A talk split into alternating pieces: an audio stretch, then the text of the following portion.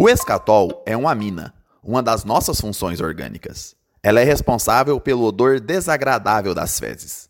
No entanto, o que poucos sabem é que essa mesma substância é responsável pelo agradável odor da essência de jasmim. O que difere os dois odores é a concentração do escatol.